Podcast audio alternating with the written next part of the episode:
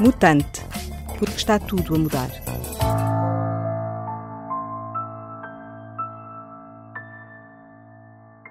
Estou frente a frente com João Ricardo Moreira, administrador executivo da Nós Comunicações. É economista de formação e sempre teve um fraquinho pelos média em geral e pela visualização de dados em particular. É precisamente pelos dados que vamos orientar esta conversa. E como estamos na semana das grandes revelações sobre Facebook e Cambridge Analytica, vamos mesmo começar por aqui. João, até que ponto é que todas estas revelações, estas notícias que vieram ao público sobre o comportamento da Cambridge Analytica e a forma como os dados dos utilizadores foram explorados, como é que isto pode mudar a percepção das pessoas sobre a nossa privacidade e os dados que partilhamos nas redes? Olha, eh, não não me parece que seja assim uma descoberta do outro mundo descobrir que há pessoas más. Que há pessoas, que há organizações, que há métodos eh, que são maus, que provocam o mal.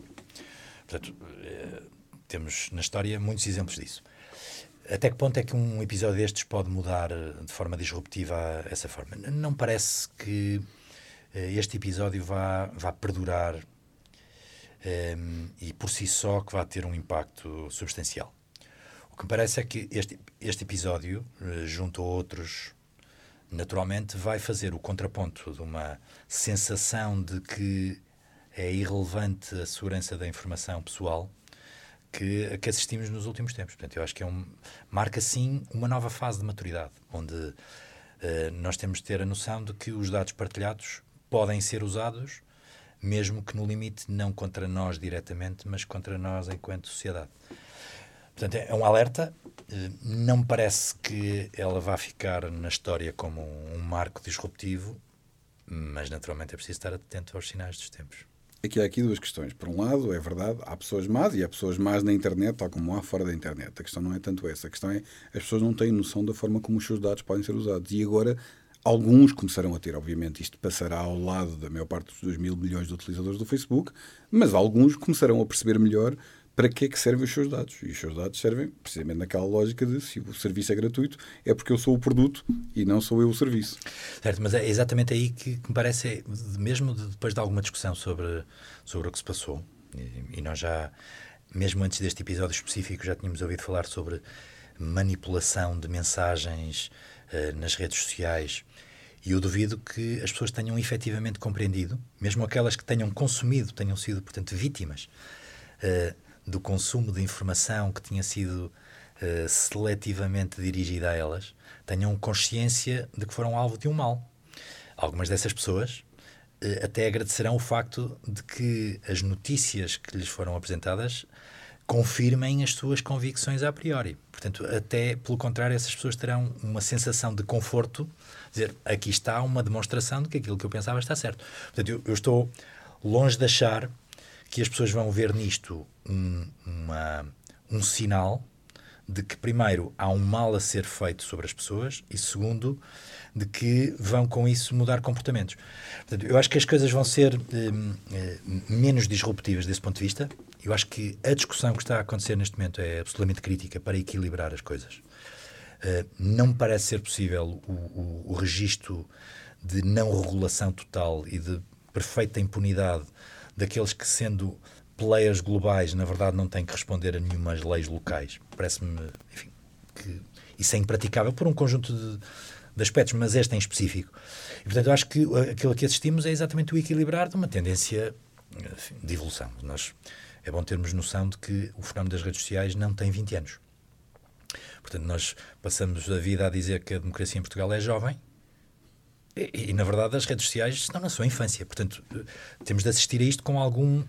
Enfim, não, não com comodismo, porque não é disso que se trata. É, acho que são sinais importantíssimos. Eh, eu diria que, em, mais do que estarmos preocupados com as redes sociais, nós devíamos estar preocupados é com a defesa da democracia e a defesa da liberdade da informação. Que é como quem.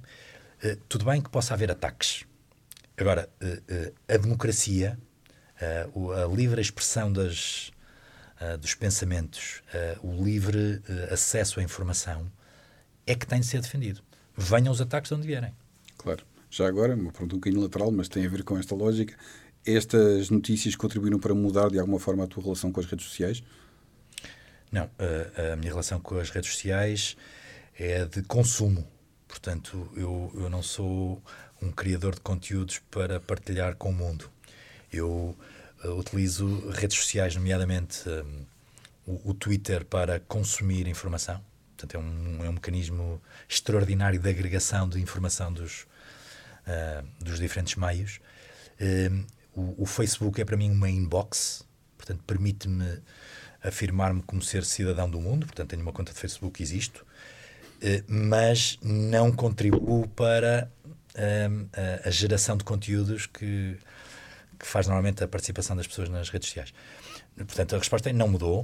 Uh, estou é um, atento mais do que preocupado. Acho que vamos ver mais fenómenos destes do que são os limites, um, o que é uma nova ordem uh, social provocada com esta uh, propagação imediata, quase sem latência, de informação, seja ela verdadeira ou falsa, sem mediadores, sem intermediários, sem filtros.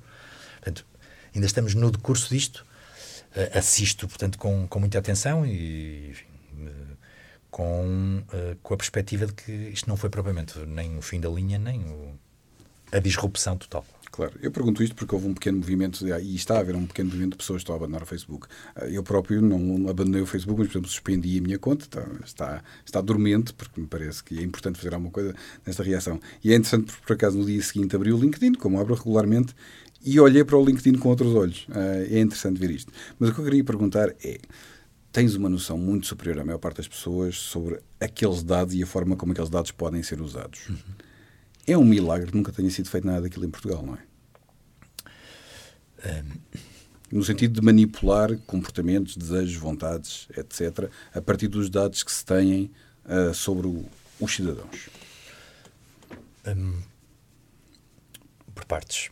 Um, é evidente que aquilo que se pode fazer com os dados um, eh, é com a capacidade estatística, científica e depois com as máquinas, com o poder dos softwares hum, que conseguem fazer, criar, portanto, usar o mínimo de informação para criar segmentos, clusters, perfis, depende muito da dimensão. Portanto, a escala é relevante. Uh, só, uma nota, nós infelizmente beneficiamos sempre em segunda ou terceira linha de podermos ter comandos por voz em português de Portugal. Isso acontece porque aquelas máquinas precisam de ser treinadas, precisam de ouvir muitas vezes o português de Portugal para conseguir ter um, um nível de rigor grande. Ora, portanto, desse ponto de vista, é normal que Portugal, uh, sendo um país que está assim, cuidadosamente colocado aqui num canto seguro do mundo, que não tem propriamente a proeminência geoestratégica que, enfim, que nos ponha no mapa desse ponto de vista. E depois, porque não temos a escala que nos permita, de facto, ser alvo de, dessas segmentações mais uh, mais frias. Portanto, é natural que Portugal não, não tenha estado nesta primeira linha. Uh, isto por contraponto, uh, os Estados Unidos, a Inglaterra, na Índia, falando, partilhando o inglês e, portanto, permitindo que mecanismos altamente treinados de compreensão de linguagem natural possam, no fundo, fazer inferências para, para perfis, é normal que esses estejam mais sujeitos do que outros.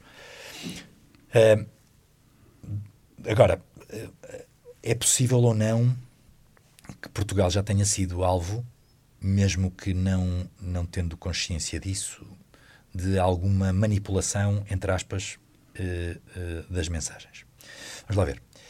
Em grande medida, o caminho que as, os mídias têm vindo a seguir e depois as, as, as plataformas de agregação de conteúdos fazem por nós é, no fundo, em nome de dar os conteúdos alinhados com os nossos interesses, é, de alguma forma, como que fechar uh, o mundo uh, ao, ao conjunto de conteúdos que reforçam as nossas convicções iniciais. Desse ponto de vista, nós podemos dizer que isto é uma espécie de manipulação. Nem que claro. seja por omissão. Claro. Dizer assim, eu não, não te vou dizer nada que contraria aquilo em que acreditas. É uma forma de manipulação. E, portanto, levando ao extremo, sim, eh, nós hoje pela forma como consumimos informação, já somos de alguma forma manipulados, no sentido que tendemos a, a, a ver coisas em linha com o que, o que vimos. Mas em bom rigor, isto não é. Não foram as redes sociais que trouxeram. Nós, não, é uma questão de escala, lá está. E, e a um nível mais. Uh, falar mais terreno, nós preferimos falar com amigos nossos que concordem connosco, enfim, gostamos de discutir muito com aqueles que não concordam, mas nós tendemos a, agru a agrupar e a, a, pertencer a grupos com quem temos afinidades. Portanto, há, há, estatísticas que demonstram que nós casamos com pessoas parecidas, mesmo que haja muitas exceções, que uh, as, os, os, amigos tendem a aproximar-se por características sociodemográficas de níveis de literacia. E, portanto, de alguma forma, é o ser social, característica de, do humano, do, a linguagem tecnológica, do o firmware do humano, não foi inventado pelas redes sociais. Portanto, não vamos agora também fazer das redes sociais o mal de, de tudo, claro, quando claro na verdade há, há, tendências nossas que, que já se manifestavam dessa forma. Portanto, eu tenho uma perspectiva menos drama, dramática do, do que está a passar. Acho que é uma questão de, de ajustamento. O facto de havermos de termos players globais que têm uma hegemonia mundial fazem com que estas coisas de facto tenham uma escala global. Portugal, apesar de tudo, apesar de tudo, con uh, consegue ter ainda uma transição mais lenta e, portanto, viver isto com menos. Vamos abandonar a atualidade imediata e vamos falar dos dados no sentido lato. No Homo Deus, o filósofo Yuval Harari fala da nova religião que está iminente, que é o dataísmo. Ele explica que hoje as ciências já giram à volta da ideia do algoritmo e que é esse algoritmo que comanda a visão do mundo até porque os organismos são algoritmos bioquímicos, as inteligências artificiais são algoritmos elétricos e tudo caminha para uma grande confluência. Isto é um cenário que faz sentido? Eu diria que sim, uh, embora depois já a seguir vá dizer que não. Ora bem, sim, porquê? Porque se nós reduzirmos as coisas ao, ao, aos elementos atómicos mais, mais pequenos, nós de facto vemos isso tudo. Aquilo se reduz à interação eh, eletromagnética, elétrica, química. Eh, e nós próprios dizem eh, não há uma única célula que tenha nascido connosco. E, no entanto, há aqui uma permanência que, é o eu, cada um de nós. E, portanto, a parte em que eu direi que, eh, que não é que, apesar de, de facto, os dados poderem ser encontrados em tudo, a lógica dos algoritmos e da interação entre a, a matéria e as coisas de facto seja um, um, elemento comum a tudo. A verdade é que a um nível mais macro, portanto a agregação dos, dos átomos, das moléculas, das células, dos órgãos, nós vemos que há mais do que a soma das partes. Se, se olharmos para a ciência, se olharmos para, para questões da, gestão da sociedade, da política, enfim, a gestão das empresas, nós de facto vermos que hoje é possível ter mais eh, decisões baseadas em dados e, e, e, portanto, mais dados, mais evidência para poder suportar decisões, isso é um facto. Ao ponto de que, à medida que é possível ter algoritmos uh, que possam processar coisas relativamente mais simples, o humano já não precisar sequer de, se preocupar com isso, porque alguém faz isso. É nesse sentido, é, o Big Data já ajuda a explicar tudo, ou pelo menos a dar respostas a quase tudo. É nesse sentido quase que se pode dizer que, que se pode vir a tornar a tal ciência unificadora, como se diz que a física quântica pode vir a ser. Aliás, estamos mais uma vez enquadrados pela atualidade. Há pouco mais de três semanas morreu Stephen Hawking, portanto, temos aqui um contexto também interessante de será que a ciência que vai explicar tudo é a ciência do dataísmo? Eu diria, mais uma vez, ao, nível micro, muito provavelmente sim. É exatamente um elemento unificador. É, não consegue isso é chegar ao nível mais macro. Portanto, é preciso é, perceber, ler talvez o, o, António Damasio para conseguir ver esta, esta dualidade de sim, há algoritmos e há processamentos é, mais límbicos, mais de baixo nível, que asseguram que nós respiremos e que tenhamos aqui uh, equilíbrios homeostáticos notáveis, de um processamento inacreditável, mas a, a, a ocorrer em, em pano de fundo, e depois, ao mesmo tempo, há a, a, capacidade de identificar a singeleza de uma música ou de um, de um traço de um quadro que venha cá o algoritmo tentar explicar, porque. E, e haverá um dia mas a verdade é que não está lá hoje. E, portanto, eu acho que um elemento unificador, sim, avassalador ao ponto de destruir tudo o resto, não, porque há, continua a haver espaço para uma erudição, uma capacidade de ver isto, se calhar não na primeira, mas na terceira derivada. Estamos a falar de emoções. Estamos a falar de, de emoções também, na medida em que elas estão intimamente ligadas um, uh, aos processos racionais. O António Damasio é, conseguiu mostrar-nos a todos, acho que de forma eloquente, que isso é mesmo assim. Uh, mas, mas mesmo uh, a um nível racional, dir-lhe-ia, se nós olharmos para a evolução da, da, da pintura ao longo de, dos, dos séculos, nós começamos por ver os pintores preocupados com a chamada primeira derivada, retratar a realidade. Se nós olharmos para a arte contemporânea, uma vez que a fotografia, as máquinas já conseguiram retratar essa realidade, se calhar com melhor e com, com mais rapidez e com menos custo. E com melhores pixels, e com menos tempo, e com, com, mais capacidade de fazer zoom in e com mais. Enfim. Uh, a verdade é que a arte contemporânea se dedica já a ver coisas da segunda ou da terceira derivada. E não vejo nenhum mal nisso. Uh, não vejo nenhum mal nisso. O que quer dizer é que não é o facto de haver máquinas a processar cada vez mais coisas e a fazer coisas cada vez de mais alto nível que isso retira o espaço ao humano. Até porque quanto menos seja humano, não há de inventar. Já há algoritmos que não só compõem música, como pintam quadros e, aliás, constam que são bastante bons, dizem os críticos. Uhum. Uh, ao mesmo tempo, também há biólogos que se atrevem a explicar o amor como uma mera fórmula química. Mais uma vez, os dados entram aqui. Agora, eu percebo, acho que o que me está a dizer é que os dados servem para explicar, mas não para, para criar.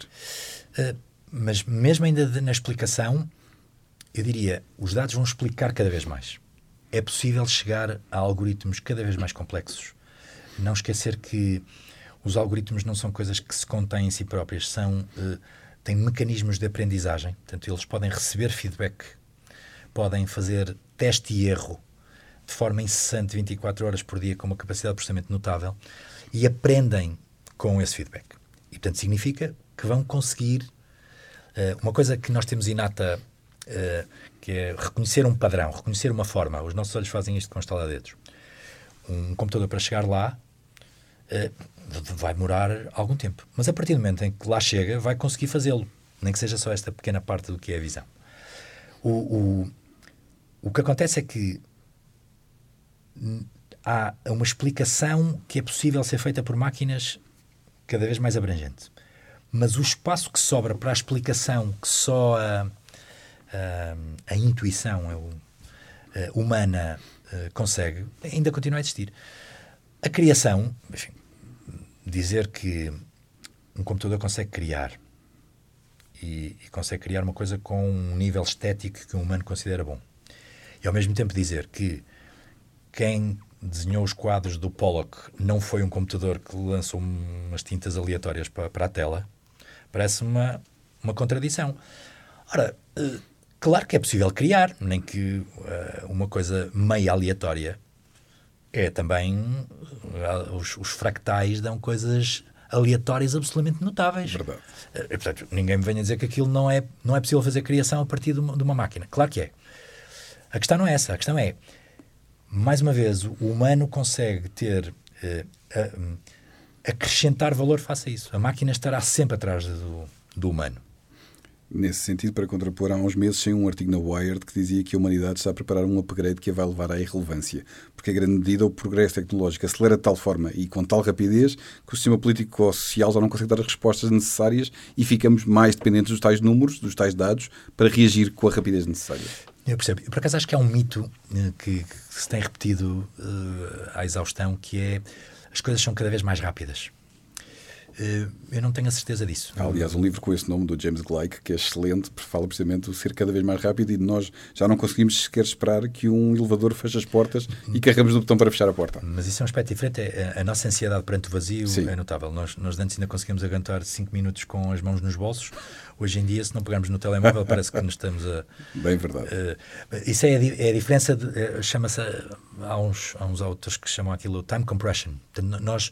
Uh, enviamos, enviam alguns, naturalmente não eu, mas enviam mensagens enquanto conduzem porque sentem que estão a perder tempo. Quer dizer, aquela mensagem não podia ser respondida nem no próximo semáforo, tinha de ser mesmo entretanto. É o fear of missing out, não é? Exatamente. Portanto, é ali um, um, é um mecanismo mais psicológico, mas isto eh, não quer dizer que o tempo ande mais rápido. E, portanto, eu não tenho a certeza absoluta que o tempo ande mais rápido, acho que nós é que criamos esse mito e estamos todos convencidos disso. O que é certo é que, de facto, a tecnologia anda a uma velocidade muito grande estamos condenados à irrelevância, não me parece, porque uh, mesmo que assintoticamente o nosso espaço uh, uh, fique mais reduzido, o que, se nós olharmos para a história vamos aprender que não, não precisamos de estar durante 11 horas a lavrar um campo para colher quatro batatas, passo o exagero, porque há mecanismos mais eficientes de o fazer. E de repente ficamos irrelevantes porque há uma máquina que faz isso. Não é verdade. Não é verdade. Nós vamos encontrar outras coisas para fazer. Levanta outras questões de que nós vamos ter, uh, vamos ter provavelmente mais ócio e temos de saber o que fazer com ele. Uh, e isto partindo do princípio que de facto vamos conseguir ser tão produtivos no menos tempo passado a trabalhar que vamos manter o nível de vida. Mas enfim, uma discussão. Acho que grande. vamos ter de voltar a conversar neste podcast noutra altura, daqui a uns meses, uh, para continuar esta conversa. Muito bom, muito obrigado, João. Obrigado. Muito obrigado. Mutante, um programa de Diogo Queiroz de Andrade. Subscreva os podcasts do Público em público.pt/podcasts.